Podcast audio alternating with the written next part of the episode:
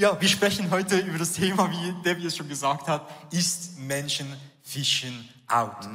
Und wir stützen uns für das ähm, auf, auf einige der ersten Worte von Jesus. Weil als Jesus seinen Dienst angefangen hat, mit etwa 30 Jahren, hat er angefangen zu predigen. Und äh, er hat irgendwelche Leute berufen, Fischer, Randständige, gewisse Menschen, die äh, nicht zur Elite der Gesellschaft hörten. Und er hat Folgendes zu ihnen gesagt, kommt mit und folgt mir nach. Ich will euch zeigen, wie man Menschen fischt. Und jetzt wollen wir uns das anschauen in dieser, dieser Message heute Morgen. Was bedeutet es dann für uns? Weil wenn Jesus das seinen Jüngern ähm, ähm, sagt und sie beruft, ähm, Menschenfischer zu sein, so beruft er auch uns heute, wenn wir Jesus nachfolgen wollen, Menschenfischer zu sein. Amen. Was bedeutet das? Joel, nimm uns mit. Ja, ich möchte gerade bei dem äh, Anfang beim Titel, ist das Menschenfischen, ist das noch zeitgemäß? Ist das nicht out? Kann man darüber noch sprechen?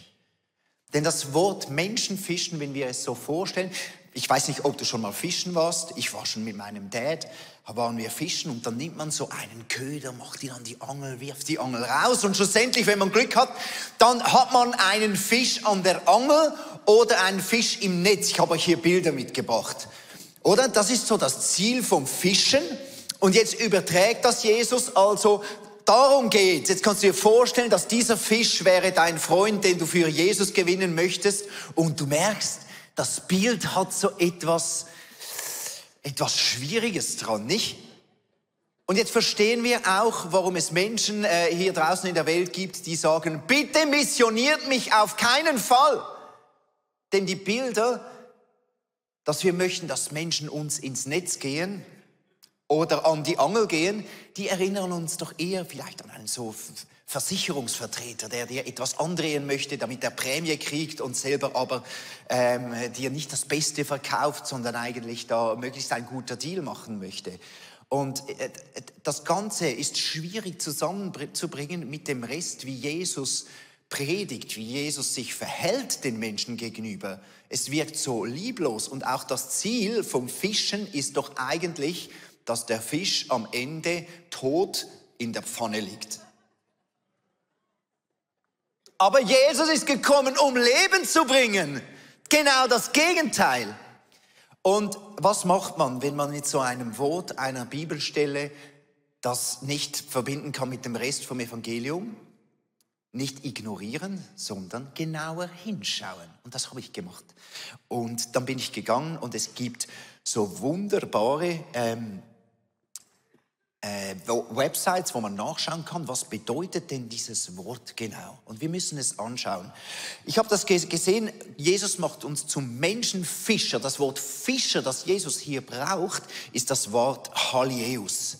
Und das Wort Halieus, das kommt nicht vom Fisch selber, sondern das kommt von der See, vom Meer. Also das Wort, das jetzt exakter übersetzt Jesus eigentlich braucht, er sagt zu Petrus, ich mache dich zum Seemann für die Menschen.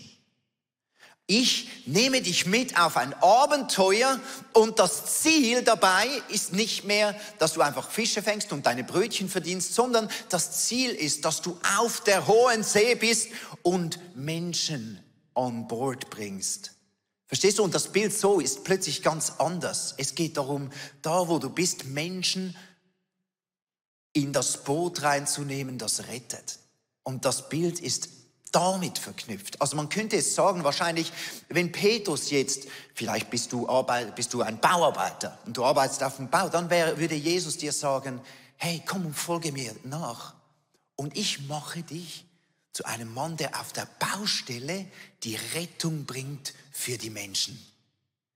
Hey, du bist vielleicht Student oder Lehrer dann sagt dir Gott, hey, ich wähle dich, folge mir nach, ich bringe dich an die Schule, nicht einfach nur wegen dem Lernstoff, sondern wegen den Menschen, die da sind, den Menschen, die ich mit dir zusammen erreichen möchte. Also merkt ihr, das Bild tut sich langsam auf und der Petrus erhält von Anfang an eine Bedeutung für sein Leben. Wenn du mir nachfolgst, dann werde ich dich mit einbinden in das Abenteuer, dass wir Menschen erreichen, wo immer, dass du hingehst. Und jetzt ist aber der Punkt, ja, und dann, was bedeutet das? Wie geht es weiter?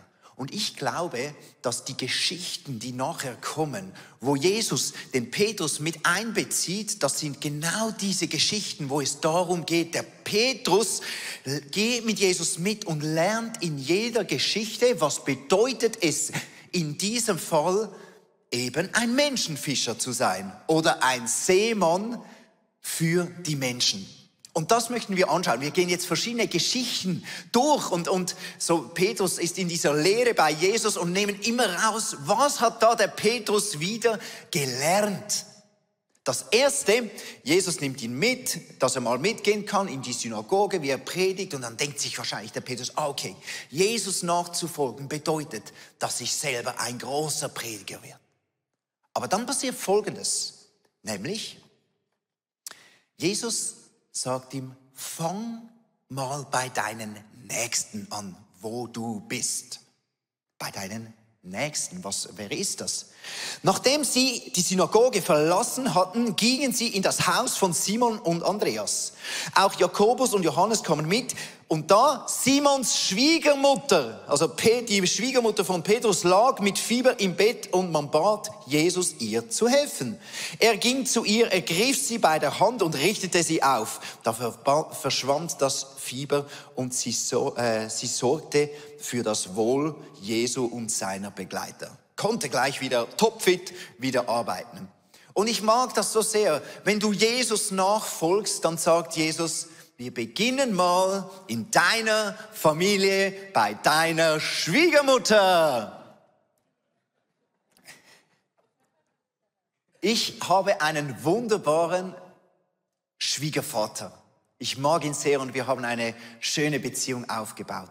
Und als ich da ähm, kam und so als äh, Freund damals meiner äh, geliebten Sina vorgestellt wurde, da, wir, wir haben nicht gerade theologische Gespräche. Man wusste natürlich schnell, äh, okay, der ist bei, arbeitet für eine Kirche. Ähm, aber ich habe gespürt, mein Schwiegervater ist jetzt nicht der, der darauf steht, dass wir theologische Diskussionen lange führen. Er hat seinen Glauben, er kennt äh, Jesus äh, von, von, von lange her, ist da immer wieder auch in der Kirche, aber wo steht er wirklich, das wusste ich nicht. Aber ich habe gemerkt, ich mache das jetzt so wie, wie der Petrus. Ich nehme Jesus einfach mit, wenn ich zu ihm gehe. Und bin einfach da und lebe mit ihm teile meine Beziehung zu ihm. Wo auch immer er steht, wie sehr er auch Jesus schon erlebt hat, die Liebe von ihm, der Trost, den er bringt, die Rettung auch, die er bringt. Und dann habe ich angefangen, einfach mit ihm zu sprechen und hey, in deiner Situation, er ist seit Jahren krank und seit einigen Jahren auch kann er das Bett nicht mehr verlassen. Da habe ich ihm immer wieder gesagt, möchtest du, dass wir noch gemeinsam beten? Am Anfang habe ich das Mut gebraucht. Manchmal hat er gesagt, hm, nein, ist gerade okay. Aber oftmals hat er gesagt, ja, du darfst das machen. Und dann irgendwann hat er auch gesagt, sehr gerne darfst du beten. Und dann kam so eine Situation. Ich habe gemerkt, ich möchte ihn einfach mit einbinden. Jesus ist da und Jesus ist nun auch Teil von unserer Beziehung. Leider konnte er nicht hier sein, als wir im ICF meine kleine Tochter ähm, eben äh, gesegnet habe, äh, haben, als sie zur Welt kam. Und dann habe ich gedacht, ich nehme mein Baby mit und gehe zu ihm im Spital und frage ihn, wir haben ja schon oft zusammen gebetet. Könntest du nicht als Großvater für meine Tochter beten? Ich habe Jesus mit einbezogen, einfach in diese Beziehung. Und es hat ihm so viel bedeutet, dass ich ihn das frage und dass, dass ich ihm zutraue, dass er selber zu Jesus gehen kann und dass Gott ihn dann hört und dass etwas bewegt. Und das Schöne ist, wenn du Jesus mit einbeziehst in deine Familie, in deine Beziehung, dann hat, tut Jesus manchmal Dinge, die kannst du dir gar nicht vorstellen. Als wir letztes Mal zu ihm kamen, haben wir eine neue Pflegerin kennengelernt und die ist leidenschaftlich Christin und liebt Jesus. Und als wir in sein Zimmer gekommen ist, da lief Worship-Musik. Es war spürbar dieser Frieden und hat sie uns erzählt, wie sie mit ihm betet und wie er ein Lieblings-Worship-Song hat. Und die ganze Atmosphäre verändert sich und da kommt ein Glaube in ihm zum Leben, eine Beziehung zu Jesus und es ist einfach nur schön, wenn wir Jesus mitnehmen zu unserer Schwiegermutter in deine Familie, tut Jesus. Er beginnt zu wirken an deiner Familie. Fang mal da an und nimm Jesus einfach mit nach Hause. Ich liebe das. Fange bei deinem Nächsten an, aber hör nicht bei deinem Nächsten auf. Wir gehen weiter in der Geschichte. Ähm, und wir befinden uns noch am selben Tag, wo das passierte mit der Schwiegermutter. Petrus befindet sich immer noch im Haus, auch Jesus, und wir lesen, wie das, wie das ganze Dorf, die ganze Stadt Kapernaum versammelt sich vor dem Haus der Schwiegermutter von Petrus. Und sie bringen alle Besessenen, Kranken, Randständigen zu Jesus. Und wir lesen, dass die ganze Stadt sich da versammelt hat und Jesus heilte viele, die an mancher Krankheit litten und trieb viele Dämonen aus. Jesus tat was? Er heilte viele und trieb Dämonen aus. Und ich möchte mich für einen Moment auf dieses Wort heilen hier fokussieren. Weil die meisten von uns wahrscheinlich, wenn wir dieses Wort hören, dann denken wir an eine physische Wunde, etwas, das am Körper kaputt ist und, und dass Jesus das heilt. Und das tat er sicherlich. Aber das Wort, das wir im Griechischen hier lesen, ist, muss sehr viel breiter gedacht werden als nur physische Heilung. Denn das Wort bedeutet im Griechischen Therapoio. Therapoio. Kommt euch bekannt vor? Therapie. Was Jesus hier macht, ist wunderschön. In anderen Worten, er setzt sich hin mit den Schwachen, mit den vom, vom Leben gezeichneten. Er hört zu. Er nimmt sich Zeit. Er teilt ihre Lasten. Ist das nicht wunderschön? Er nimmt sich Zeit für die, die, die schwer beladen sind und erleichtert dadurch auch die, die Last, die sie tragen. Er konversiert mit ihnen. Okay, ihr seid noch nicht so ganz begeistert aus, wie schön das ist. Das ist okay, weil ich glaube auch warum. Weil der Schlüssel, um zu verstehen, warum dieser Vers so kraftvoll ist, ist, wenn wir uns bewusst werden, mit wem wir es hier zu tun haben. Wer ist dieser Mann Jesus? Das Neue Testament sagt es nämlich so. Christus, Jesus ist das Bild des unsichtbaren Gottes. Er war bereits da, noch bevor Gott irgendetwas erschuf und ist der Erste aller Schöpfung. Durch ihn hat Gott alles erschaffen, was im Himmel und auf der Erde ist. Er machte alles, was wir sehen und was wir nicht sehen können. Ob Könige, Reiche, Herrscher oder Gewalten, alles ist durch ihn und für ihn erschaffen. Er war da, noch bevor alles andere begann und er hält die ganze Schöpfung zusammen. Jesus Christus in ihm haben wir den Gott vom Alten Testament, der Fleisch und Blut angezogen hat. Und, und um das zu tun auf dieser Erde, was wir niemals tun konnten, nämlich Gott selbst hat in Jesus Christus eine Brücke geschlagen, um uns zu zeigen in Jesus, wer er wirklich ist. Und ich möchte euch kurz einige Verse vorlesen, wer dieser Gott vom Alten Testament ist. Einfach, dass wir uns das bewusst sind. Nehemiah sagt Folgendes über Gott. Du allein bist der Herr. Du hast den Himmel gemacht, das Firmament und die Sterne, die Erde und alles, was auf ihr lebt und das Meer und alles, was darin ist. Du hast ihnen allen das Leben geschenkt und die himmlischen Heerscharen beten dich an. Jeremia, ein anderer Prophet, sagt es so. Beim Lärm des Donners lässt er Wassermassen vom Himmel herabstürzen. Er treibt die Wolken vom Ende der Erde heran und lässt im Regen Regen Blitze vom Himmel fahren. Den Sturmwind befreit er aus seinen Kammern. Und in Hiob lesen wir, wenn er es anordnet, geht die Sonne nicht auf und die Sterne scheinen nicht. Er allein hat den Himmel gespannt. Er schreitet über die Wellen des Meeres hinweg. In anderen Worten, liebe Freunde, liebe Microchurches, wenn du zu Hause schaust, dieser Gott ist gewaltig kolossal, gigantisch. Da ist nichts Vergleichbares, was wir irgendwie auf das gleiche Level setzen können wie dieser Gott. Er sprengt all unsere Vorstellungskraft. Da ist niemand wie er. Er hat die Wellen und den Wind und alles erschaffen und er, er bestimmt darüber. Und dieser Gott wird Fleisch und Blut in Jesus Christus. Und das erste, was er in seinem Dienst macht, er setzt sich hin mit schwachen Menschen. Hey, Du siehst traurig aus. Willst du mir erzählen, was los ist? Jesus, ich, es geht mir nicht gut. Ich, ich weiß nicht, ob ich noch einen Schritt machen kann. Ich bin da. Ich höre dir zu.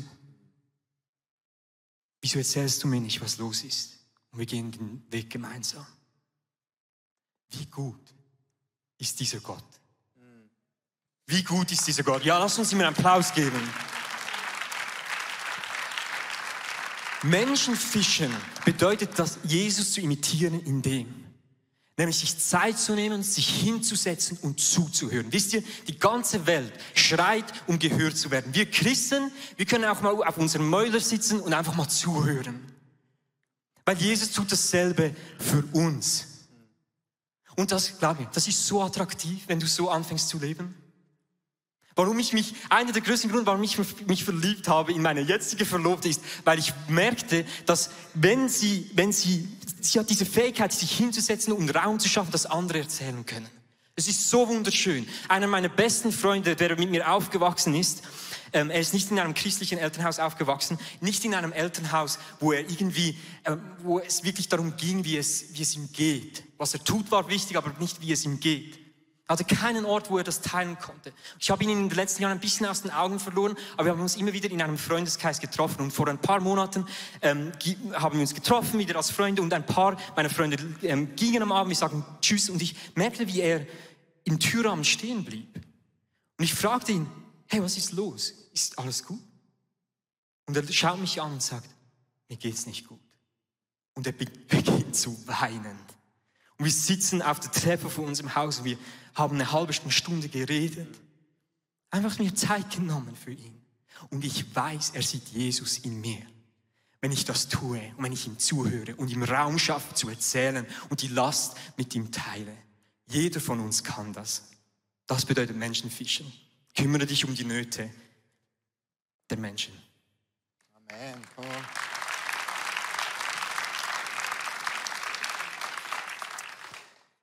Die nächste Geschichte, in die ich euch mit hineinnehmen möchte, dass die Geschichte geht zu den Menschen, die auch wollen. Jesus hat gepredigt an einem Ort und dann ging er nach Hause und auf dem Nachhauseweg ging er an einem Zöllner vorbei, dem Levi. Und da hat er gemerkt, bei dem Levi, bei dem möchte ich heute Abend sein, um mit ihm Zeit zu verbringen. Und der Levi hat gesagt, ja, komm und ich lade auch noch meine Freunde ein, die anderen Zöllner. Und er hat das gemacht und Jesus hat bei ihm Zeit verbracht. Dann kamen die Pharisäer und haben den Jüngern gesagt, hey, ihr wisst schon, mit wem Jesus da Zeit verbringt. Mit diesen Zöllnern, das sind die, die sich auf Seiten der Römer stellen, obwohl sie Juden sind. Das sind die, die uns betrügen, das sind die Sünder, das ist der Abschaum. Die haben eh nur Probleme und mit diesen verbringt Jesus Zeit. Und dann hat Jesus etwas gesagt seinen Jüngern. Als Jesus das hörte, sagte er zu ihnen, die Gesunden brauchen keinen Arzt, wohl aber die Kranken. Ich bin gekommen, um Sünder zu rufen, nicht Menschen, die sich schon für gut genug halten. Jesus hat gewusst, es gibt Leute, die immer sehr laut schreien, das brauchen wir nicht, Jesus. Aber es gibt Leute, die sind sich sehr bewusst, ja, ich brauche Jesus. Und die gibt es in unserem Umfeld.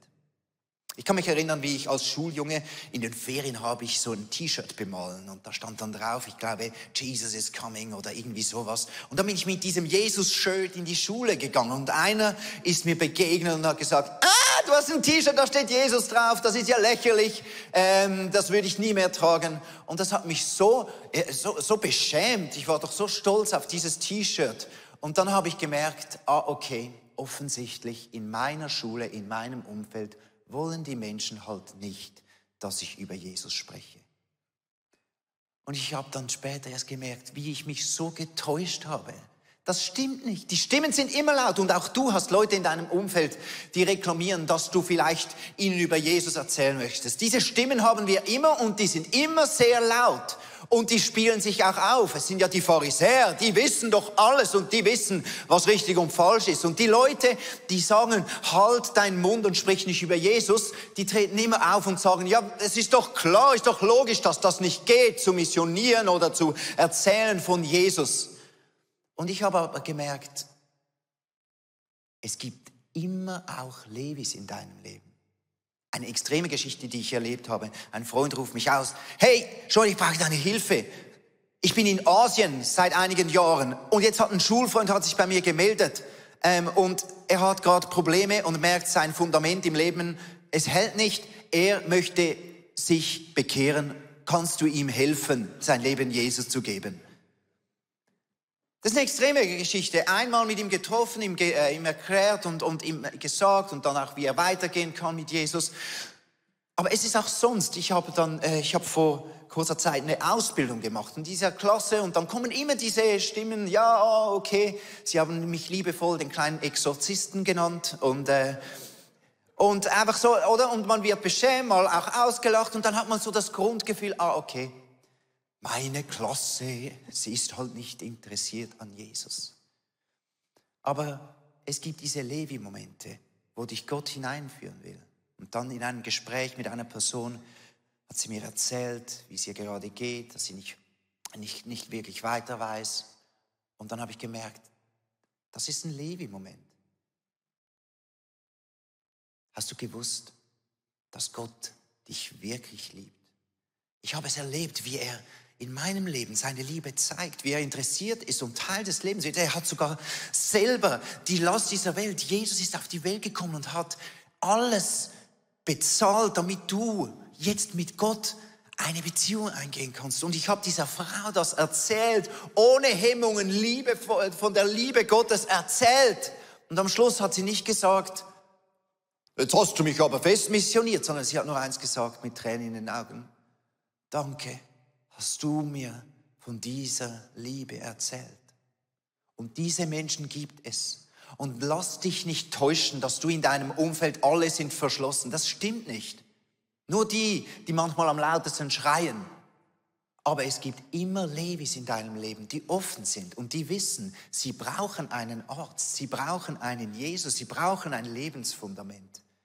Und ich, ich brauche, dass der Heilige Geist mir immer wieder zeigt, mich stoppen lässt und diese Levis sehen lässt. Damit ich dahin gehe und bei den Menschen, die wollen, das Evangelium predige.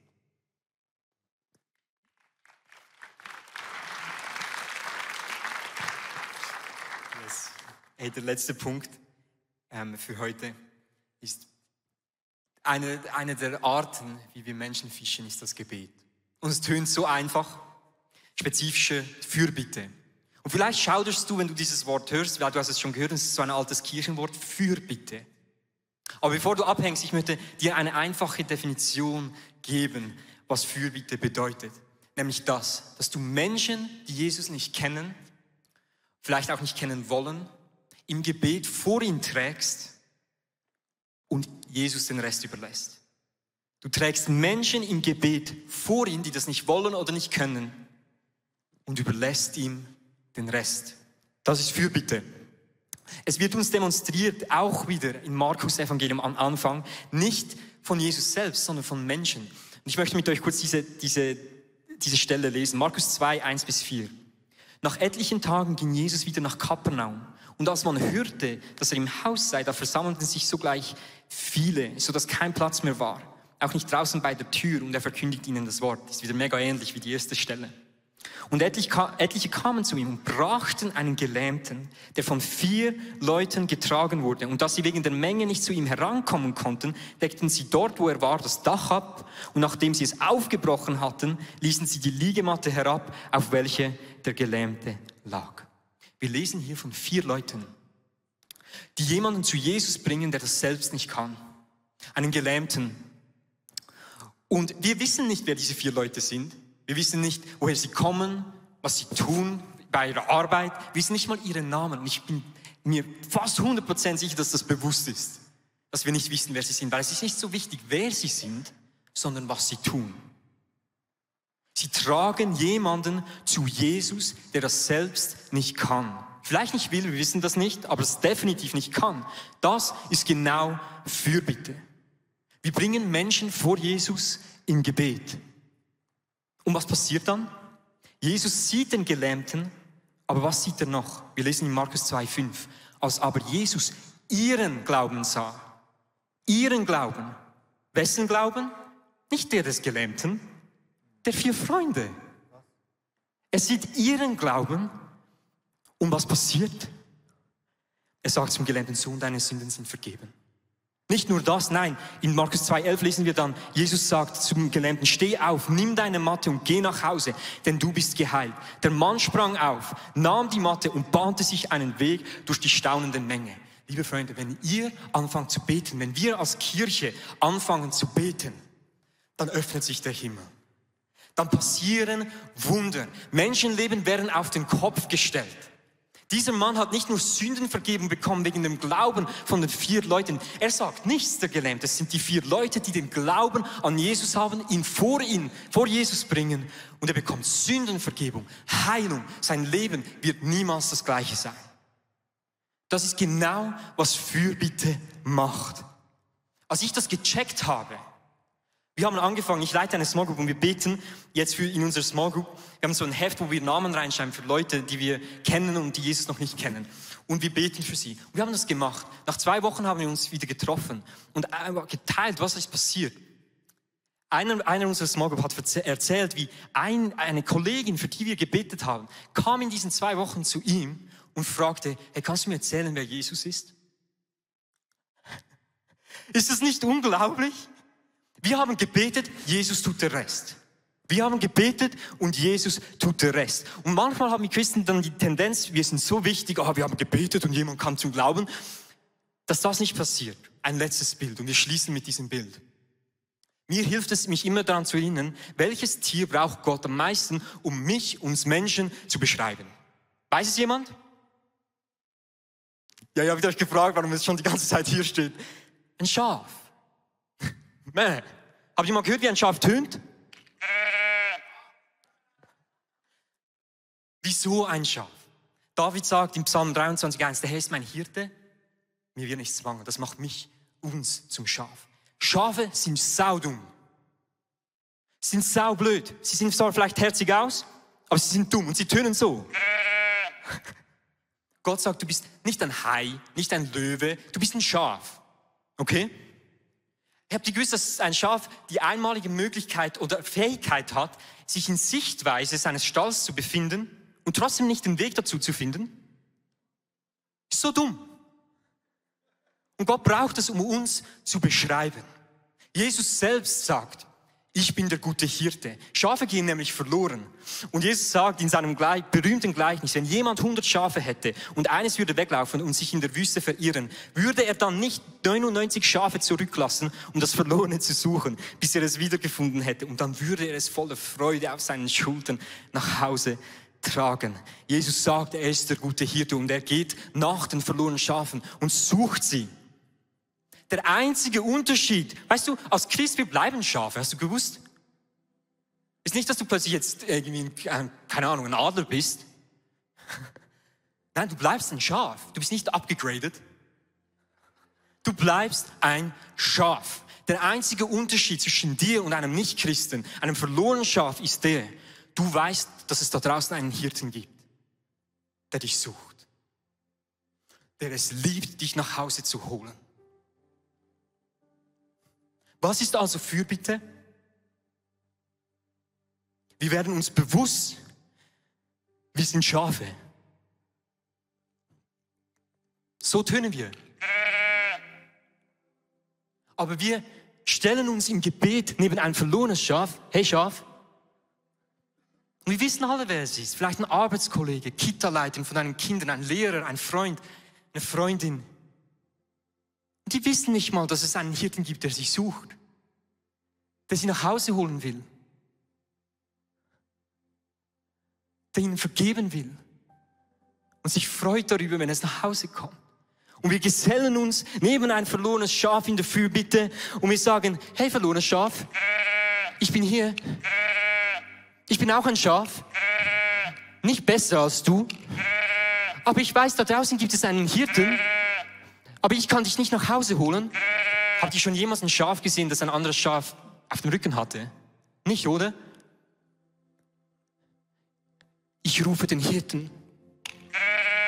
Hier sind wir. Jesus, ich habe einen. Ein verlorenes Schaf. Hier sind wir.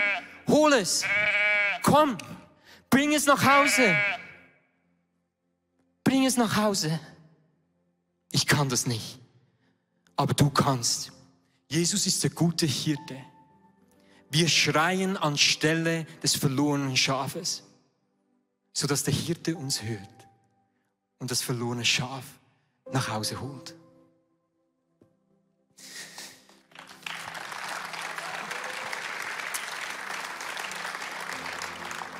Ich möchte euch einladen, aufzustehen, auch zu Hause. Nimm dir einen Moment Zeit, wo du aufstehst und wir, wir stehen im Gebet heute vor Jesus. Jesus, du hast nicht nur Petrus, sondern auch uns berufen, Menschenfischer zu sein. Oder Seefahrer für dich zu sein und Leute mit ins Boot zu holen. Und Jesus, heute sind wir hier und sagen, bitte gebrauche uns. Und ich bitte dich auch, Jesus, dass du uns diese Levis aufzeigst.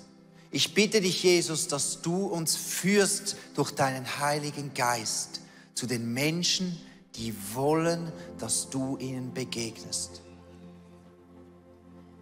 Komm, wir geben jetzt gleich Gott einen Moment Zeit, wo er uns vielleicht eine Person zeigen kann.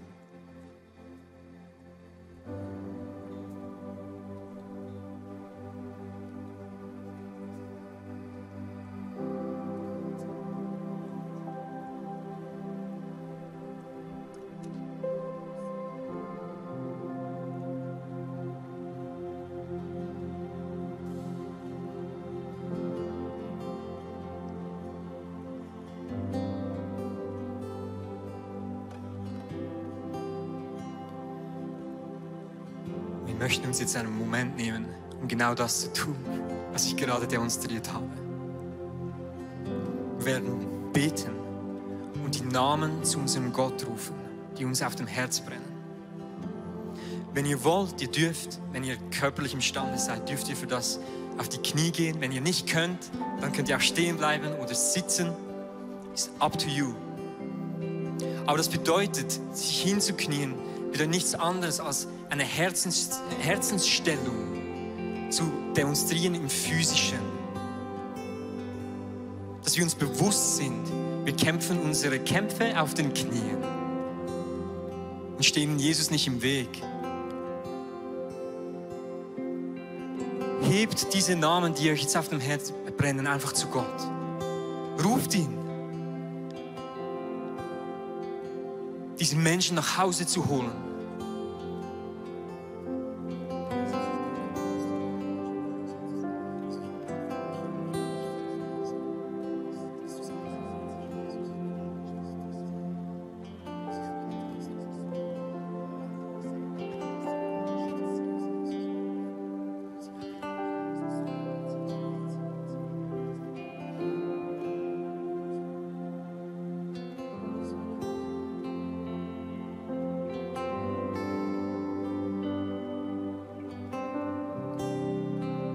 Jesus, ich danke dir für all diese Namen, für all diese Menschen, für all diese Herzen. Wir sind uns heute bewusst, dass du der Hirte bist, der sie nach Hause holt. Wir beten in deinen Namen für all diese Namen, die wir zu dir hochheben jetzt in diesem Moment, dass du ihnen begegnest, dass du sie nach Hause holst. Jesus, du bist der gute Hirte, du trägst sie nach Hause. Rufen dich an ihrer Stadt. Komm, begegne ihnen. Sprich zu ihnen. Nimm sie auf deine Schultern und hol sie heim. Amen. Komm, wir beten Jesus an, weil er ist der, der das Wunder der Rettung tun muss. Er ist der, der mehr tun kann in unserem Leben. Er ist der, der mehr auch als uns machen kann an unserem Arbeitsplatz, in unserer Familie. Und wir brauchen sein Eingreifen, dass er Wunder tut da. Und danke Gott, dass du das tust. Und wir beten dich jetzt schon an für all diese Wunder, die du jetzt auch tun wirst, nach unseren Gebeten. Ich hoffe, die Predigt hat zu dir gesprochen. Du kannst mega viel mitnehmen in deinen Alltag. Es ist so cool, mit Jesus unterwegs zu sein. Wir würden sehr, sehr gerne mit dir in Kontakt treten und du kannst ganz, ganz einfach auf unsere Webseite gehen und zum Beispiel auch das ICF Church Magazin bestellen. Es kommt viermal pro Jahr raus per Post und das ist eine coole Art und Weise, um informiert zu sein, was es alles für Angebote auch gibt. Ja, und jede Woche bekommen wir Rückmeldungen von Männern und Frauen, die durch diese TV-Sendung einfach angesprochen wurden. Ihr Herz wurde von Jesus berührt. Und wenn du Teil davon sein möchtest und diese Sendungen mitfinanzieren, dann danken wir dir von ganzem Herzen, weil zusammen können wir Großes bewegen.